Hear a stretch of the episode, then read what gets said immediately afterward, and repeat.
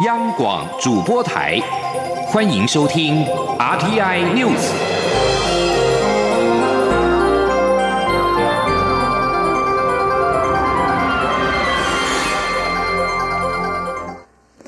各位好，我是张旭华，欢迎收听这节央广主播台提供给您的 RTI News。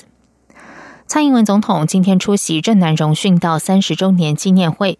总统表示，近期出现疑似收购脸书粉丝专业事件，显示假讯息正对台湾民主自由带来严峻挑战。总统进一步表示，他无法接受外部假讯息利用台湾的言论自由来侵害自由。总统除了强调会坚持立场之外，也呼吁社会共同以勇气来守护台湾的民主自由。记者肖兆平报道。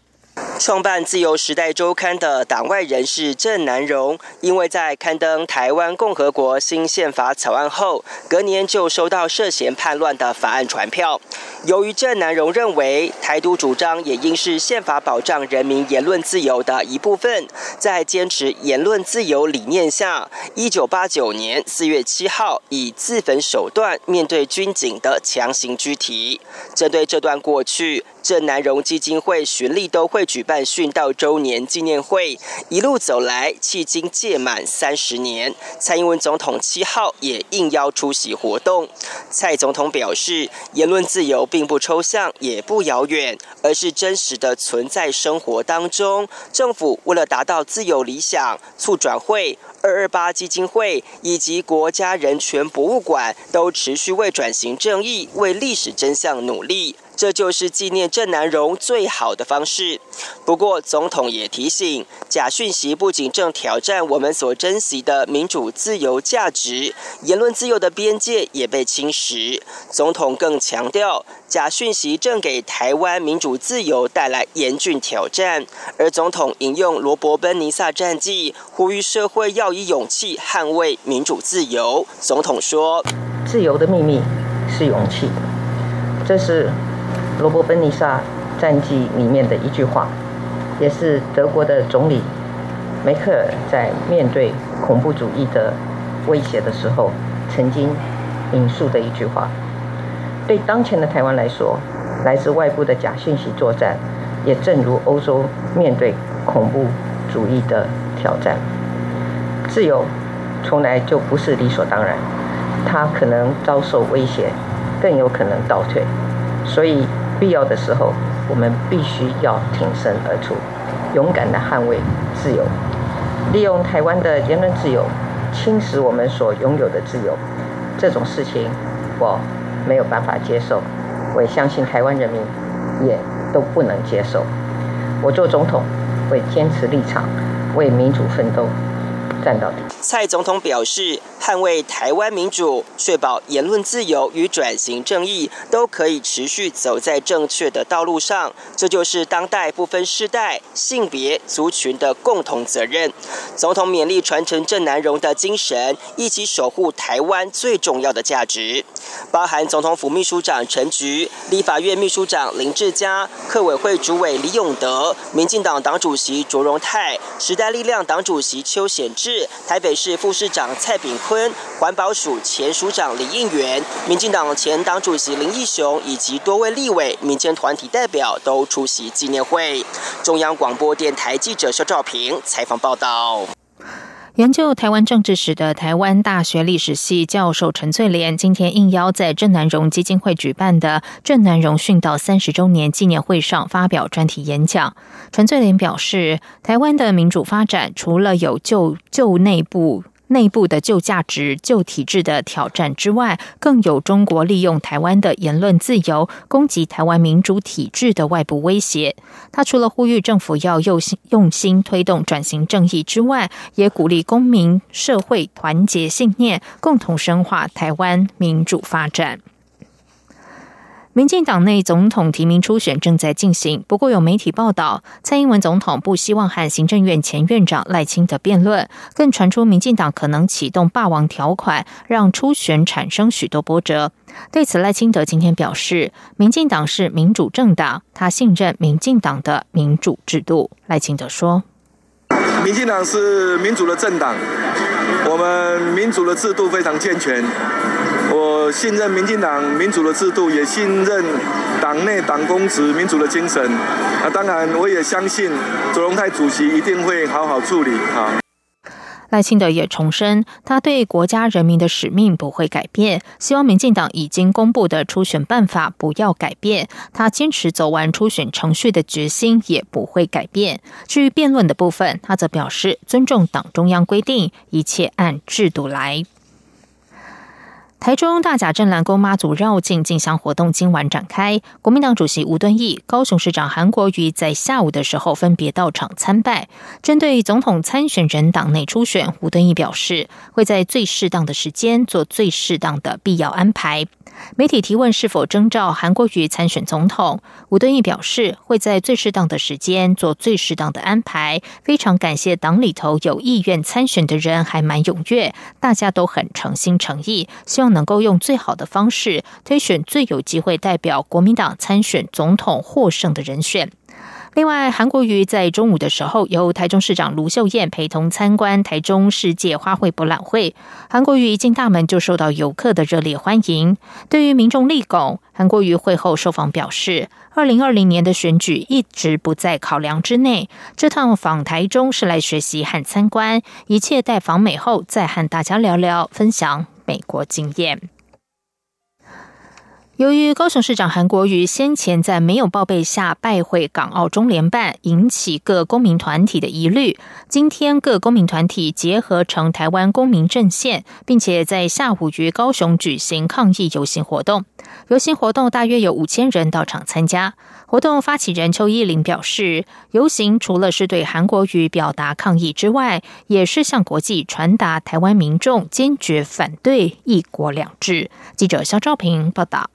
为了抗议高雄市长韩国瑜先前在没有报备下就径自拜访中央人民政府驻港澳特别行政区办公室，由多个公民团体组合的台湾公民阵线选在七号言论自由日当天在高雄发起大游行，除了表达不满外，也借活动重申反对一国两制的主张。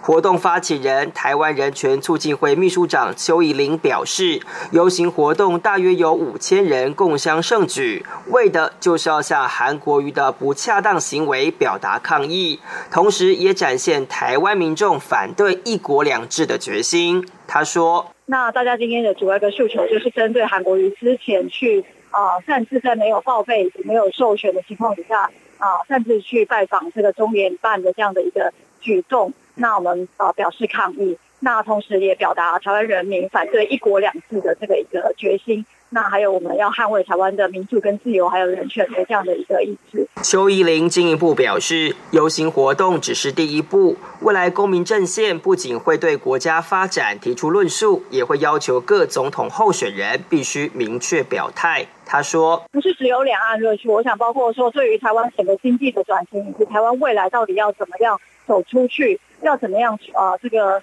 呃，就是所就所谓的这个创新的经济等等的这些，我们也都会提出一些具体的主张。那包括台湾的整个贫富差距的问题啊，等等这些，就是我们公民阵线也都会有一些。啊，明确的一些要求和诉求，这样。台湾公民阵线表示，他们未来将展开全台巡回，号召全民一起反对“一国两制”，也希望透过行动提醒国人，此刻就是准战争状态，希望进一步凝聚共识，打造永续的台湾共同体。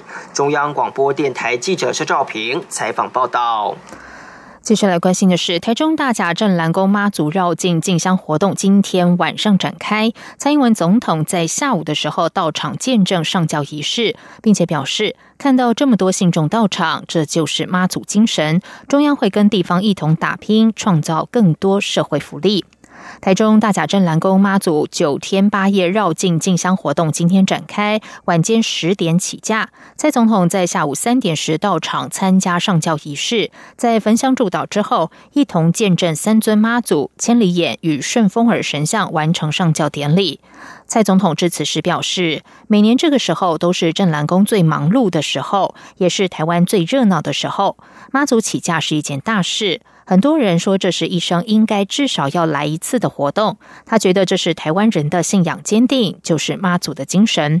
总统并祈求妈祖庇佑台湾平安，能够风调雨顺、国泰民安，社会越来越安定，国家进步。中央会跟地方一同打拼，创造更多社会福利来照顾大家，让地方建设能够做起来。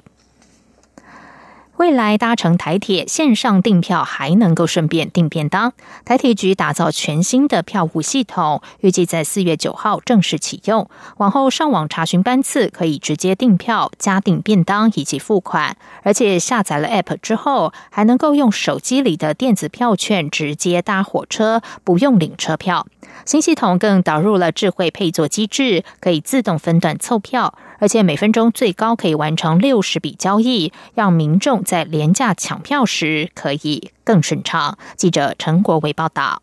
台铁委托中华电信打造第四代票务系统，大幅优化使用者界面，提供智慧查询话位。台铁局长张正元表示，以后旅客在同一个网站或使用 APP，就可以一次完成时刻查询、订票、订便当、付款等功能。我们这次有五十个列次呢，是可以直接订购台铁便当。我们的购票的同时呢，只要加注点进去，我们的包括便当的费用一跟票价一次。就完成了，而且我们这个便当呢，会在你搭车的同时送到你的座位上。现在的订票系统采用人工分站配票，所以有时会出现这个位置从台北到台东都是空位，但必须分站分段售出，结果让民众上网订票也买不到。新一代票务系统建置智慧配座机制，当旅客订购长途票没有座位时，将自动查询各区间空位，自动凑票。系统也会询问是否接受同。班车中途换座，使民众定位更方便。台铁推估订票成功率可以因此提升百分之五到百分之十。张正元说，新系统还有一个很先进的地方，就是首度推出无纸化电子票券服务，手机下载 APP 就能搭车，不用再到车站或超商取票。但如果需要取票，民众将会发现车票从横式变成直式，因为要配合刷票闸口。中华电信则指出，新系统结合云端技术，预估每分。分钟最高可完成成六十万笔交易，以因应廉价抢票潮，并透过治安防护系统，能防止机器人订票及骇客入侵，保障民众资讯安全。新系统已经开放团体订票，个人订票系统则于四月九号正式启用，四月二十三号完成汰换。中央广播电台记者陈国伟台北采访报道。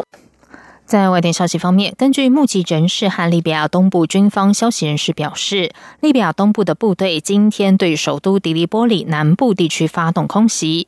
拥有丰富石油资源的北非国家利比亚，从二零一一年爆发内战至今，依然四分五裂。除了国际承认由总理沙拉吉领导的迪利波里政府以外，东部则有军事强人哈夫塔带领的利比亚国民军。